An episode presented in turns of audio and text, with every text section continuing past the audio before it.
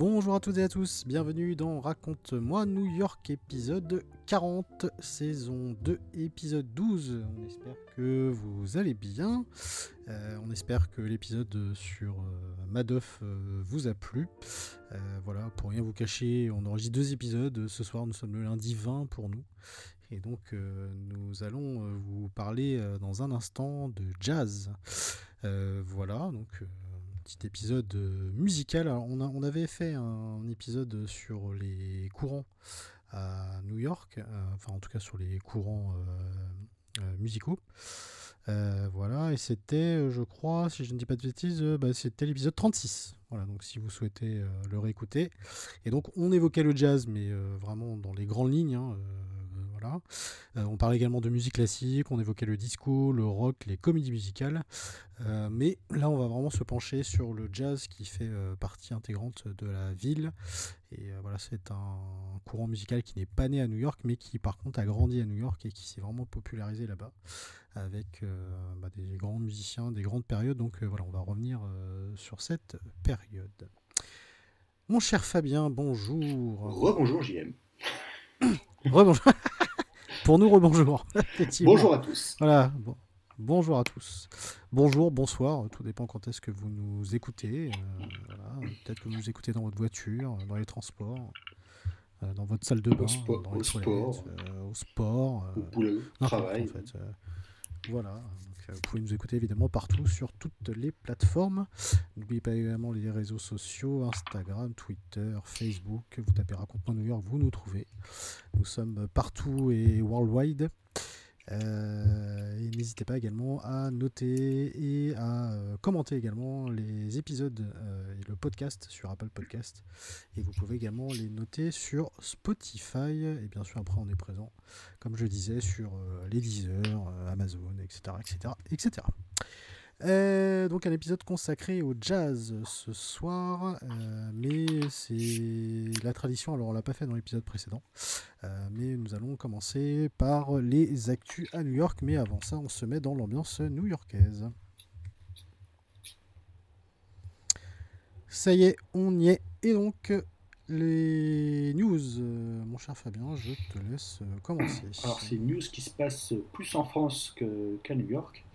Euh, en fait, c'est une petite première. vous savez que le fameux le musée Le Met, le Metropolitan, a une grosse collection d'art médiéval, d'art médiéval français.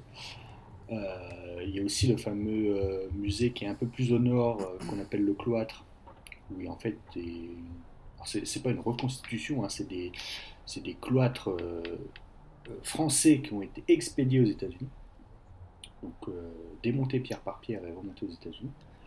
alors mhm. certains crient au scandale, certains aimeraient bien récupérer ces, ces œuvres, hein, qui pour la plupart ont été sauvées en fait par des milliardaires américains pour les conserver, hein, parce qu'en France on n'arrivait pas, on n'avait pas les moyens, on n'arrivait pas à les conserver.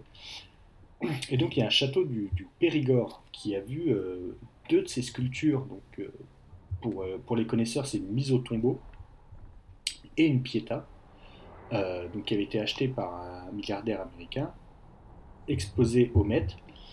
Et donc ce, château hein, voulait récupérer les, sculptures, on n'a jamais réussi à récupérer les, sculptures, mais en fait le compromis c'est que elles vont être scannées en 3D les données vont être envoyées en France et euh, ces sculptures vont être euh, bah, resculptées via, euh, via les données 3D scannées au Met. Donc c'est un, petit peu une première. Ah oui, donc c'est-à-dire que la Dordogne va récupérer du coup ces sculptures et le Met va garder les... des répliques. non, le Met va garder l'original. C'est ça le. Ah, voilà. d'accord. Ah, Pas folle. ah, c'est sympa. Hein? Ah oui, d'accord. ok. Ah oui, je pensais que. Bon, dans un petit élan de. de non, c'est plutôt l'inverse. euh, Euh, Ils m'ont dit bon, le D'accord. maître a dit euh, bon, on, Eh, on les est gars. sympa, euh, on vous laisse la scanner et euh, nous on garde le vrai. Mais bon, c'est déjà. euh, D'accord. voilà. C'est déjà ça. déjà. Donc peut-être que ça va inspirer d'autres. je pense notamment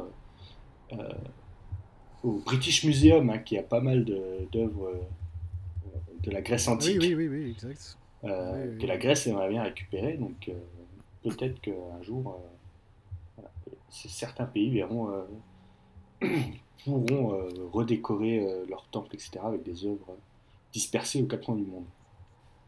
Oui, oui.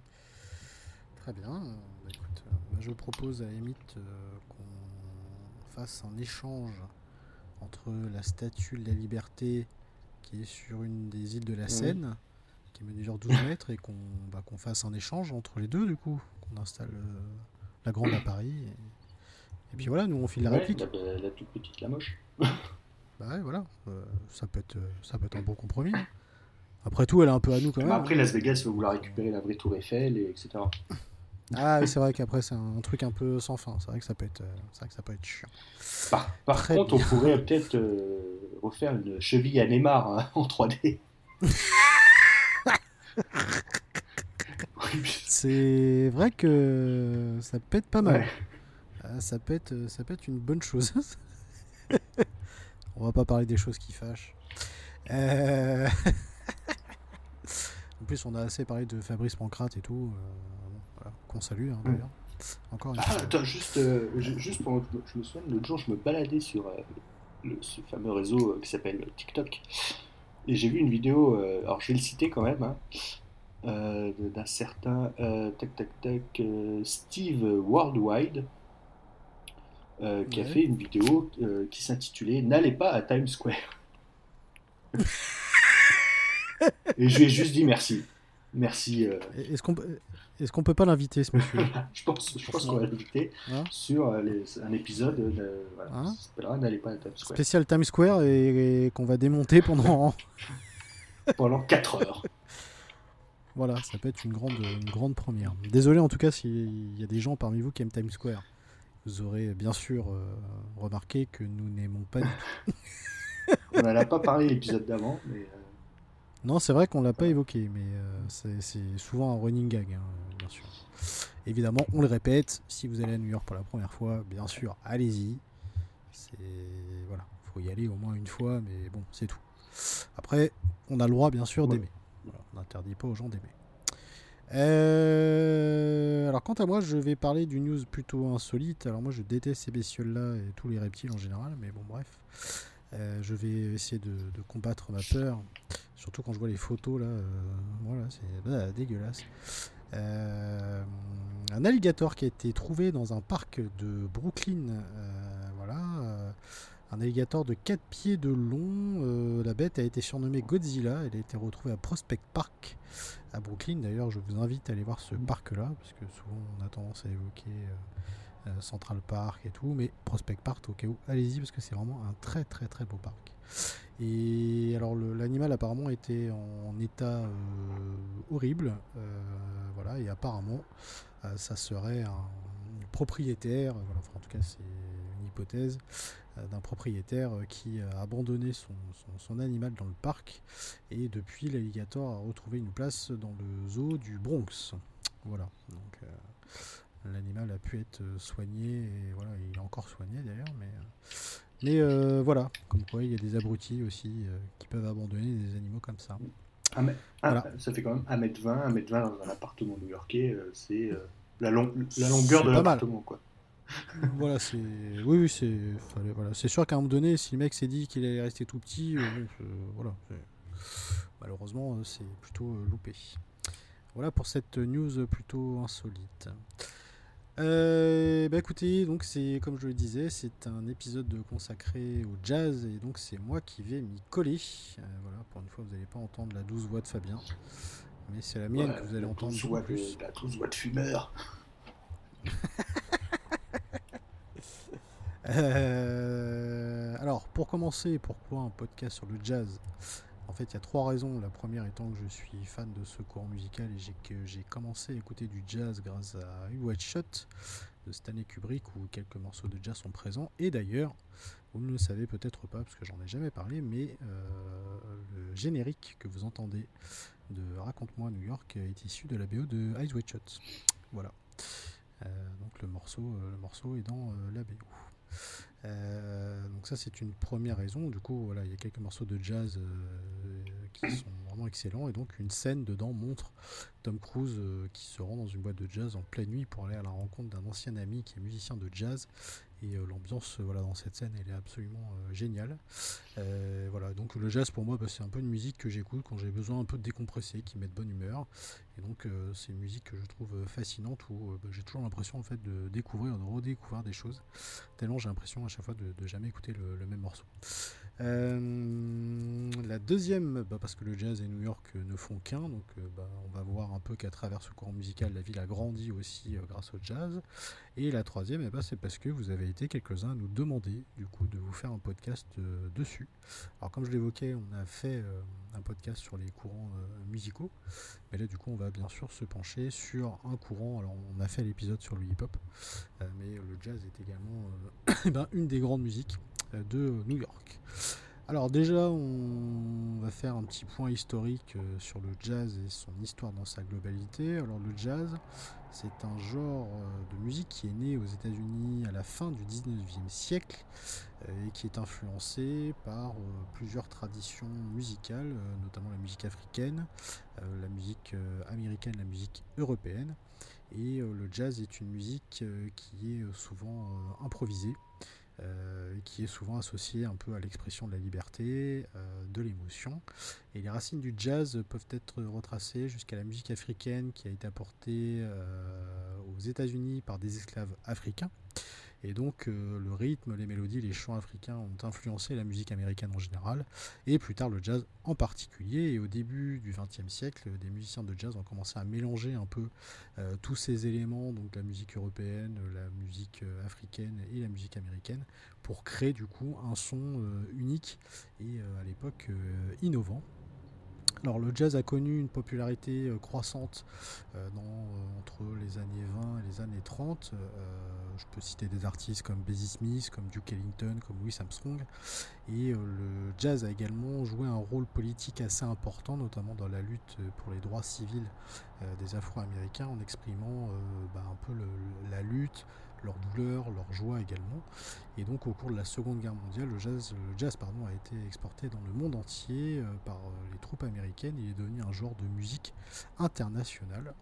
Et donc au fil des ans et au fil des années, le jazz a évolué, s'est transformé, et donc au fur et à mesure, on a vu euh, des nouveaux instruments arriver, des nouvelles influences arriver, et donc bah, plusieurs courants, parce que dans le jazz, bien sûr le jazz est le courant principal, mais il y a plusieurs styles de jazz. Euh, donc notamment dans les années 40, vous avez le fameux bebop, euh, qui était un, style, qui est un style qui se concentre un peu euh, sur l'improvisation. les années 50, on va avoir le cool jazz, donc un peu plus détendu. dans les années 60, on va avoir du free jazz, donc là on est vraiment sur l'improvisation totale avec beaucoup d'interactions entre les musiciens. Euh, et puis euh, bah, beaucoup plus tard, on va avoir euh, du jazz funk, on va avoir du jazz hip hop, on va avoir tout ce, genre de choses. Et au fur et à mesure, ça va incorporer des éléments du rock, de la soul, de la funk. voilà, donc ça va incorporer effectivement beaucoup de beaucoup de choses. voilà donc comment le jazz un petit peu est né. Alors, comme je disais dans mon introduction, le jazz est né à la fin du 19e siècle dans le sud des États-Unis où euh, les musiciens afro-américains ont commencé à, mélanger donc euh, tous les éléments que j'ai euh, cités juste avant. voilà, donc comme je disais, hein, style africain, européen, etc. Et dans les années 1910, le jazz a commencé à se propager à travers le pays et donc New York est devenu rapidement euh, un centre important euh, de la musique. Et l'un des premiers endroits où le jazz a été joué à New York était le quartier de Harlem, bien sûr. Donc Harlem est un peu, euh, pas le berceau du jazz pour le coup, mais bon, pratiquement quand même, où de nombreux musiciens noirs se sont installés pendant la grande migration. Et donc on a vu des clubs émerger. Alors ça, j'en avais parlé sur, mmh. dans, l'épisode sur les courants. donc on a eu bien sûr le fameux Cotton Club qui a accueilli des artistes comme Count Basie, comme Louis Armstrong, comme Duke Ellington. Et du coup, on a vu effectivement beaucoup de musiciens et de grands amateurs de jazz qui sont venus dans ce club-là. alors je vais juste faire un petit parallèle sur le quartier d'Harlem parce qu'il est très important dans l'histoire du jazz et ce qui peut le lier à New York. En fait, euh, Harlem est un quartier de New York euh, qui a joué un rôle important dans l'histoire du jazz. Euh, il faut savoir qu'au début du XXe siècle, Harlem était un peu le centre de la culture noire à New York et c'était un peu le lieu où de nombreux artistes et intellectuels noirs s'étaient installés. cette concentration de personnes a créé vraiment un environnement artistique idéal et donc c'est comme ça que le jazz a commencé à, éclore. Et dans les années 1910 et 1920, Harlem est devenu vraiment le centre névralgique euh, de la scène jazz. Euh, donc on a vu une croissance assez extraordinaire et donc le Cotton Club, le Savoy Ballroom ou le Apollo Theater sont apparus. Donc ces grands clubs étaient vraiment des grands lieux de rassemblement pour les musiciens et pour les amateurs. Et donc c'est comme ça que le jazz a commencé à éclore vraiment un peu partout dans le pays. Euh, le Cotton Club était particulièrement important dans l'histoire du jazz à Harlem. Euh, il a été ouvert en 1923 et il était l'un des clubs de jazz les plus célèbres de New York et euh, il a accueilli, voilà, encore une fois, des Louis Armstrong et du Ellington. par contre, il faut savoir que même si on était dans un quartier noir, une musique faite par les Noirs, eh ben, c'était des clubs qui étaient réservés à une clientèle blanche où les musiciens noirs jouaient du coup pour un public exclusivement blanc. Euh, voilà, donc euh, c'était euh, évidemment une période pas vraiment cool. Hein. mais voilà un peu comment, comment ça se passait. Alors après, il y a eu le Savoy Ballroom, qui était lui un lieu plus inclusif où les musiciens noirs et blancs pouvaient jouer ensemble. Donc ça, ça a été une grande première. Et le club notamment a été célèbre pour ses grandes soirées féeriques de danse également. Et dans les années 30 et 40, Harlem est devenu vraiment un centre de la scène jazz en pleine croissance. Et donc c'est là où on a vu euh, notamment eh ben, d'autres artistes émerger comme Ella Fitzgerald ou Billie Holiday. Et euh, cependant, après les années passent, Harlem a commencé à, changer aussi bien en termes de population que en termes euh, d'architecture. Voilà, en termes de fréquentation aussi. Et donc, euh, les années 50, euh, bah, c'est un peu la, fin euh, de la période propice au jazz à, Harlem. Et là, il y a de nombreux clubs de jazz du coup qui vont fermer.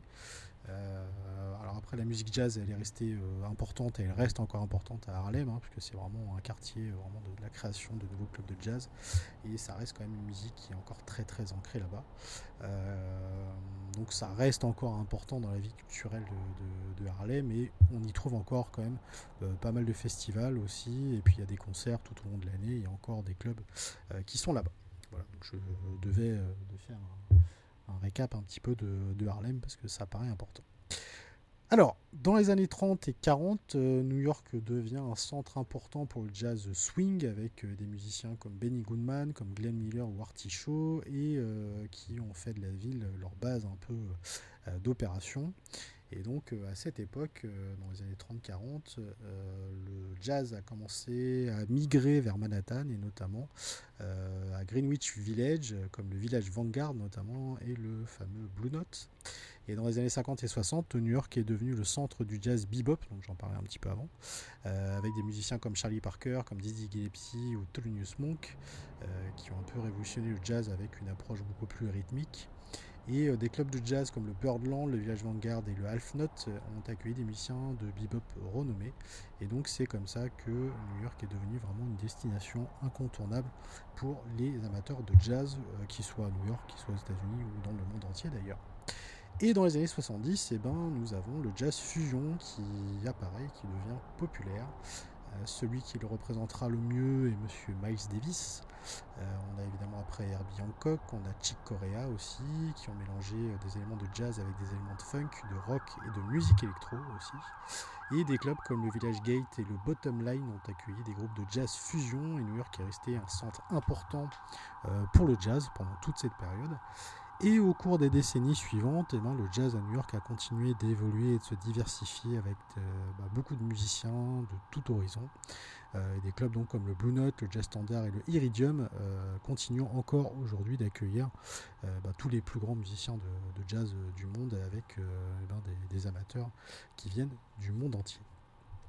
Alors, au niveau des nombreux clubs de jazz légendaires à New York au fil des ans, on peut citer donc comme je dis le Cotton Club, Cotton Club qui était un club de jazz de Harlem qui a ouvert ses portes en 1923.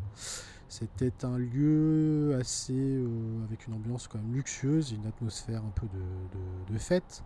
On a le Apollo Theater également, qui était aussi situé à Harlem et qui a été un lieu emblématique de la musique noire, pas que le jazz pour le coup, euh, qui lui a ouvert en 1914. Euh, le Village Vanguard, ça, ça existe encore, qui est un club de, jazz de Greenwich, qui a ouvert lui en 1935. Euh, on a le Blue Note. Donc le Blue Note, c'est un autre grand club de jazz légendaire de Greenwich qui a ouvert lui en 1981. Donc euh, c'est très récent hein, pour le coup. Euh, et donc là, on a vu notamment des, musiciens comme Herbie Hancock ou comme Winton Marsalis qui ont joué. On a le Jazz Standard, qui est un club de jazz de l'East Village, qui a ouvert ses portes en 1997 et qui est considéré comme l'un des meilleurs clubs de jazz de la ville et qui a accueilli euh, des artistes plus récents comme euh, Bram Meldo, comme Kurt Elling ou euh, Roy Hargrove. Et on a le Iridium. Le Iridium, lui, il est situé dans le Midtown Manhattan.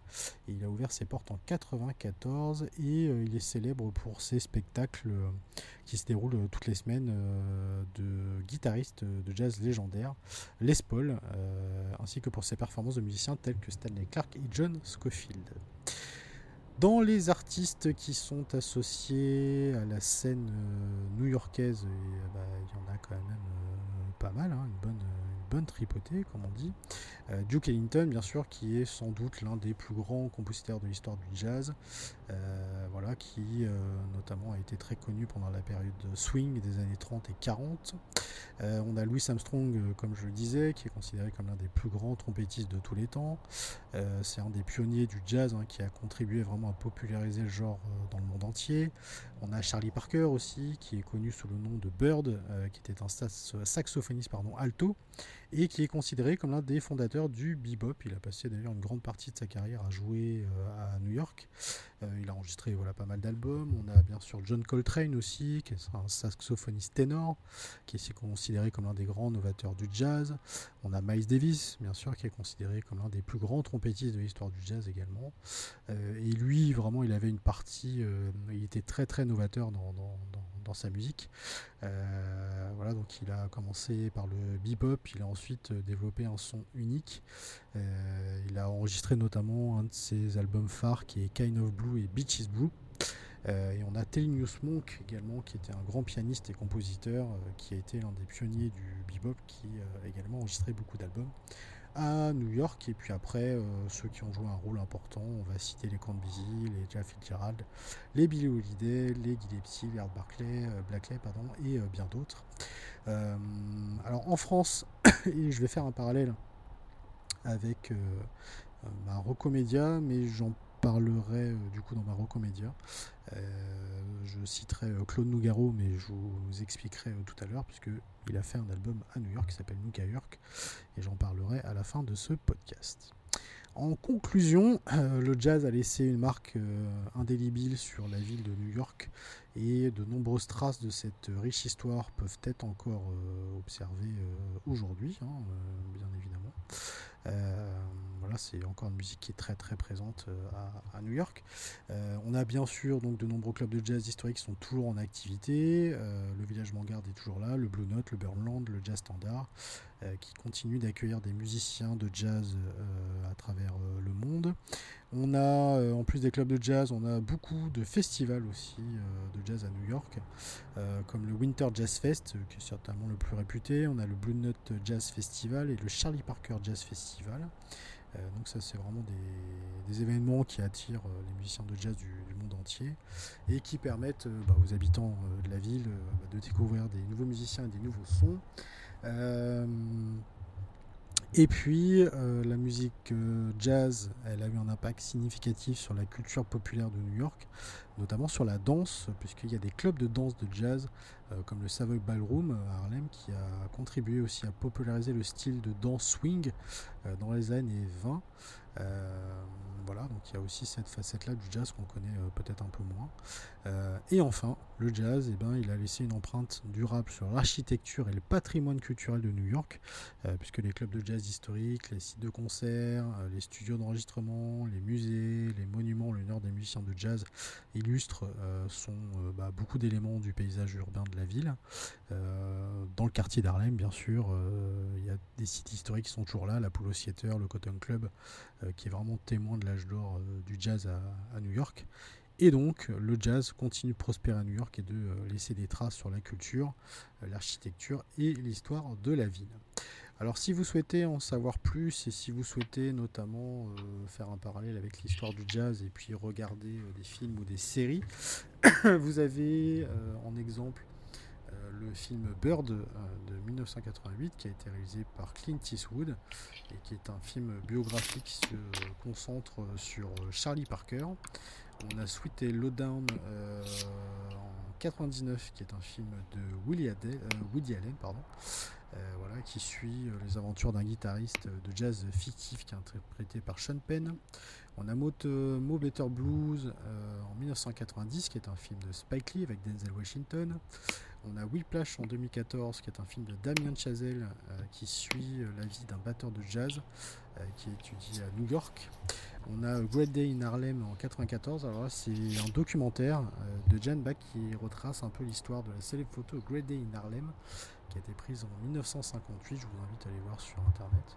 Euh, qui rassemble de nombreux musiciens de jazz célèbres dans le quartier de Harlem à, New York. Euh, voilà, donc ça c'est un très bon documentaire. Vous avez The Cotton Club qui a été réalisé par Francis Ford Coppola en 84 un film qui se déroule dans les années 20 et qui suit les aventures d'un musicien de jazz fictif, là encore, joué par Richard Gere. Euh, et donc le film présente la vie nocturne d'Harlem et euh, notamment le célèbre club du euh, Cotton Club. Il y a aussi des séries qui parlent de jazz. On a une série sur Amazon Prime, alors qui n'est pas axée sur le jazz, mais qui présente un personnage principal qui s'appelle Lenny Bruce, qui est un célèbre humoriste qui a souvent travaillé dans les clubs de jazz de New York dans les années 50. Et cette série, c'est The Marvelous Mrs. Maisel, euh, voilà, donc qui offre également des performances de jazz euh, dans la série. On a la série Vinyl, qui est une série de HBO qui se déroule dans l'industrie musicale de New York dans les années 70 et euh, on suit l'histoire d'un propriétaire d'un label de musique qui tente de trouver un peu le prochain grand talent. Et donc dedans, la série n'est pas concentrée sur le jazz, mais on a quand même un aperçu de la scène jazz. On a certainement la plus grande série sur le jazz qui s'appelle Trim, euh, qui là aussi est une série HBO qui suit les habitants de la ville de la Nouvelle-Orléans. Donc là, ça ne se passe pas à New York. Euh, mais qui suit euh, du coup les habitants après l'ouragan Katrina qui se concentre une grande partie sur la scène musicale locale et donc on y voit et on y entend beaucoup de jazz. On a Son of Jazz aussi, ce n'est pas une série, Son of Jazz en fait c'est un, documentaire de 57 qui a été diffusé sur CBS et qui euh, reprend et qui explique un peu l'histoire de Count Basie, de Thelonious Monk et de Bill Holiday. Et on a euh, Jazz, donc là c'est une série documentaire de Ken Burns euh, qui est diffusée en 2001 sur PBS, qui offre une vue d'ensemble complète de l'histoire du jazz américaine en commençant euh, de ses racines pour se terminer à la fin des années 90 à peu près. Et donc euh, c'est une série qui parle de lien entre le jazz et l'histoire sociale et culturelle de l'Amérique, puisque le jazz effectivement a un lien social et culturel très très fort à New York, mais aussi dans tous les États-Unis.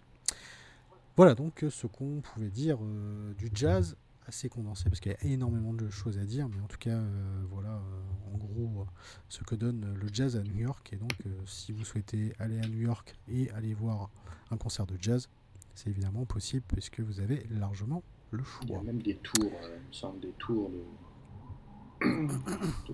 des lieux emblématiques du jazz, des circuits, etc.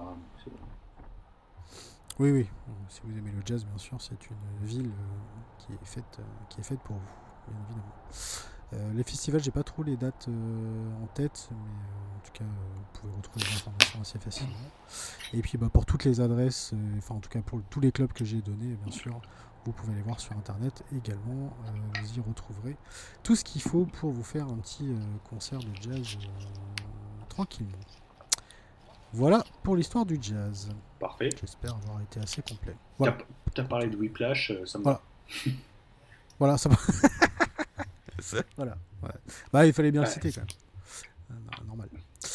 Euh, bah, écoute, je, vais enchaîner avec euh, Marocco Média parce que je, parlais tout à l'heure de, de, Claude Nougaro. donc, bah, c'est ma, ma, Marocco Média. Alors, en fait, Claude Nougaro, euh, qui est un grand artiste français, euh, mais c'est aussi un grand fan de jazz et donc euh, New York a une grande influence sur la musique de, Nougaro. il faut savoir que dans les années 80, il sort un album vers 84-85, je crois, qui ne fonctionne pas. Et donc, il a un peu envie de se réinventer. Et Nougaro, qui est évidemment très inspiré de la musique noire américaine, et en particulier le jazz, dans les années 80, Nougaro euh, décide de partir à New York pour enregistrer son fameux album euh, Nougaer, qui est un hommage à la ville de New York et à la musique qu'elle a inspirée.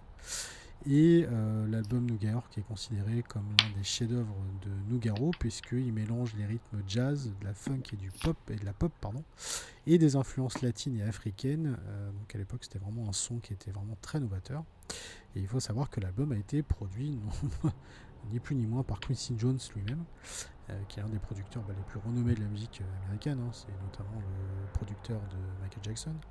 Et il l'a enregistré avec euh, des musiciens de jazz new-yorkais comme Ron Carter, George, Benson pardon, et Tony Williams. donc c'est un album bien sûr que vous pouvez écouter sur toutes les plateformes. vous pouvez également vous procurer hein, cet album assez facilement. Et euh, dedans, euh, dans cet album-là, on retrouve euh, bah, bien sûr le fameux titre New York. je crois d'ailleurs qu'il a eu une victoire de la musique d'ailleurs pour ce morceau-là. on a également un titre qui est consacré à Harlem, on en a un qui est consacré à Central Park où il parle notamment d'un écureuil dedans. On a un hommage à la statue de la liberté qui s'appelle Lady Liberty, c'est le cinquième morceau de l'album. voilà, donc c'est vraiment un, album euh, New York et j'ai oublié de le citer, mais dans les musiciens, on y retrouve un certain Nile Rodgers également qui joue de la guitare sur, ce, sur cet album. Euh, Marcus Miller, voilà, donc euh, c'est vraiment un, album très très intéressant, très cool à, écouter. Donc si vous pouvez, n'hésitez pas, du fameux grand Claude Nougaro. Voilà pour moi. Parfait. C'est vrai que ça faisait... Quelle est donc ta recomédia Ça faisait longtemps que tu voulais nous parler de jazz. Ah oui, ça fait, oui, ça fait, un, moment, ça fait un moment que je le préparais celui-là. Voilà, J'avais commencé à l'écrire, j'ai laissé un peu, puis j'ai. Voilà. voilà. moi, ma... Bah oui, parce qu'en en, même temps, il y, a tellement de, il y a tellement de trucs à dire aussi que. En même temps, ça peut pas durer 4 euh, heures, et en même temps, il faut que ce soit assez concis pour qu'on puisse comprendre un peu le cheminement. Bah, moi, c'est une recours qui n'a aucun rapport euh, du tout avec le jazz. Euh, je me demande, eh, depuis, euh, je perds un peu la bouche, je me demande si j'ai pas déjà recommandé, mais bon. Ah, c'est vrai, on commence à en avoir 40 épisodes. c'est la série sur Amazon Prime, la série Hunters. Hmm, non, ça rien, ça, C'est une série qui se passe à New York à la fin des années 70.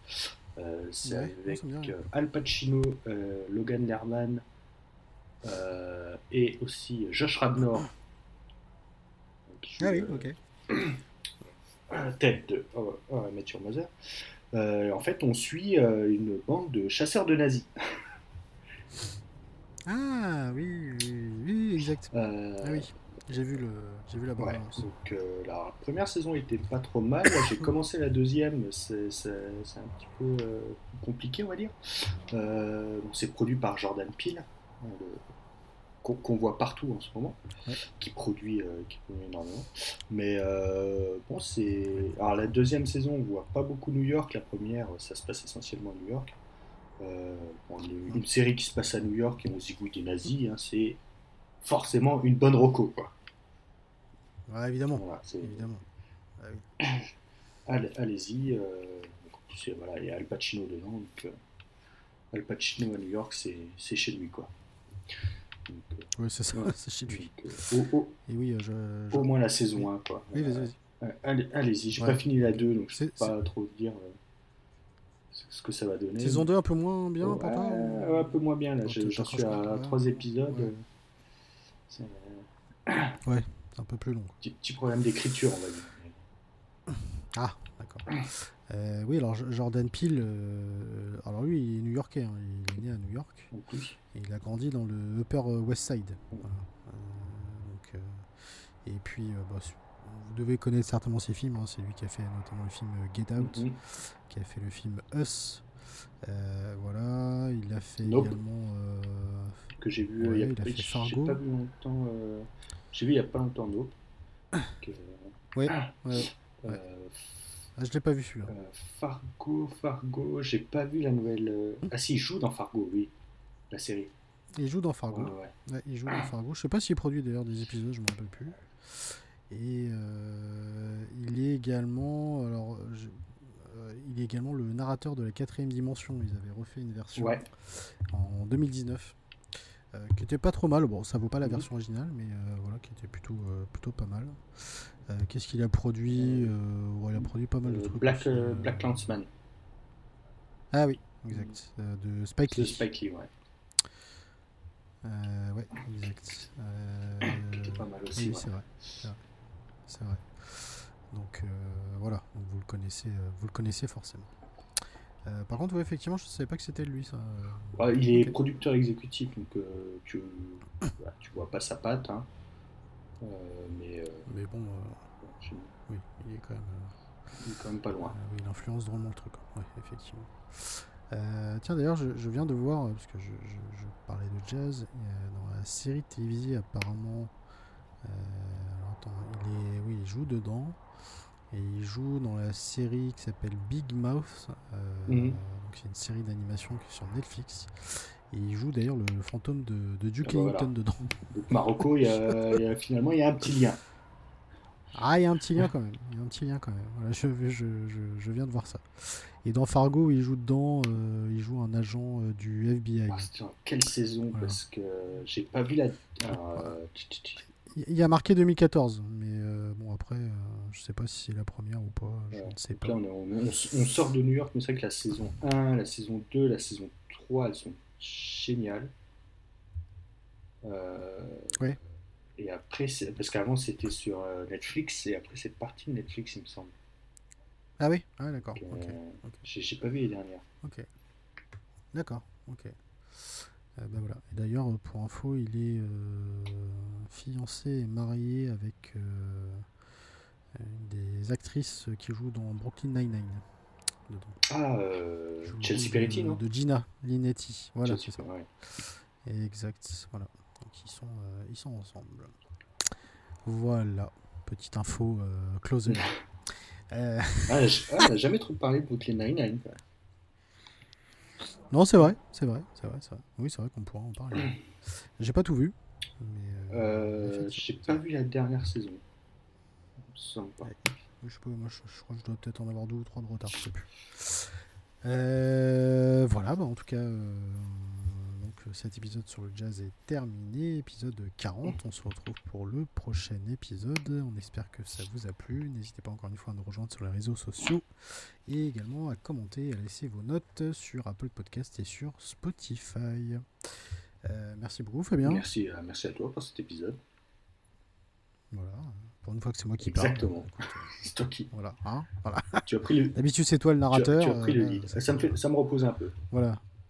Oui, ça te repose un peu, c'est vrai. Surtout qu'on a tourné deux épisodes à la suite. Donc, euh, c'est plutôt pas mal. Euh, voilà, bon, en tout cas, merci beaucoup pour votre fidélité. Merci encore une fois pour vos mots et vos écoutes. Et donc, on se retrouve très bientôt pour l'épisode euh, 41. À très bientôt. Salut.